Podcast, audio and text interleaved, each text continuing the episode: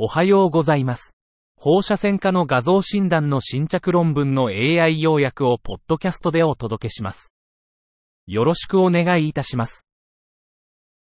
論文タイトル、NFI 患者における相乗及び微慢性神経繊維腫と悪性末梢神経小腫瘍との関連、全身 MRI による評価。Association of plexiform and diffuse neurofibromas with malignant peripheral nerve sheath tumor in NFI patients. A whole body MRI assessment.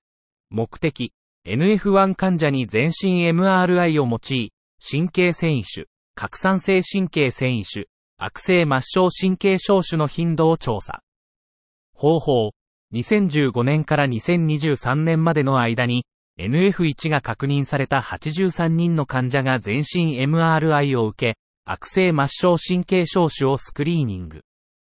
結果、83人の患者のうち、8人、9.6%が悪性末梢神経小腫と診断され、そのうち3人、37.5%が診断後5年以内に死亡。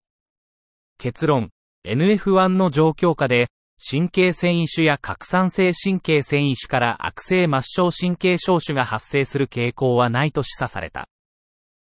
論文タイトル、異常な舌骨骨端の骨折、ユニークな症例報告。Fracture of an aberrant OS styloideum. A unique case report. 手首周辺には多数の付属骨が存在し、診断に難しさを伴うことがあります。66歳男性で、異常な OS スタイロイディアムの外傷性骨折の独特な症例を報告します。患者は手を伸ばして転倒した結果、腫れた右手と前後の血腫を呈していました。CT スキャンにより、有腸骨の遠位部と第三中手骨の基部の間に骨折した付属骨が見つかりました。その典型的な位置から、この小骨は OS スタイロイディアムと特定されました。以上で本日の論文紹介を終わります。お聞きいただき、ありがとうございました。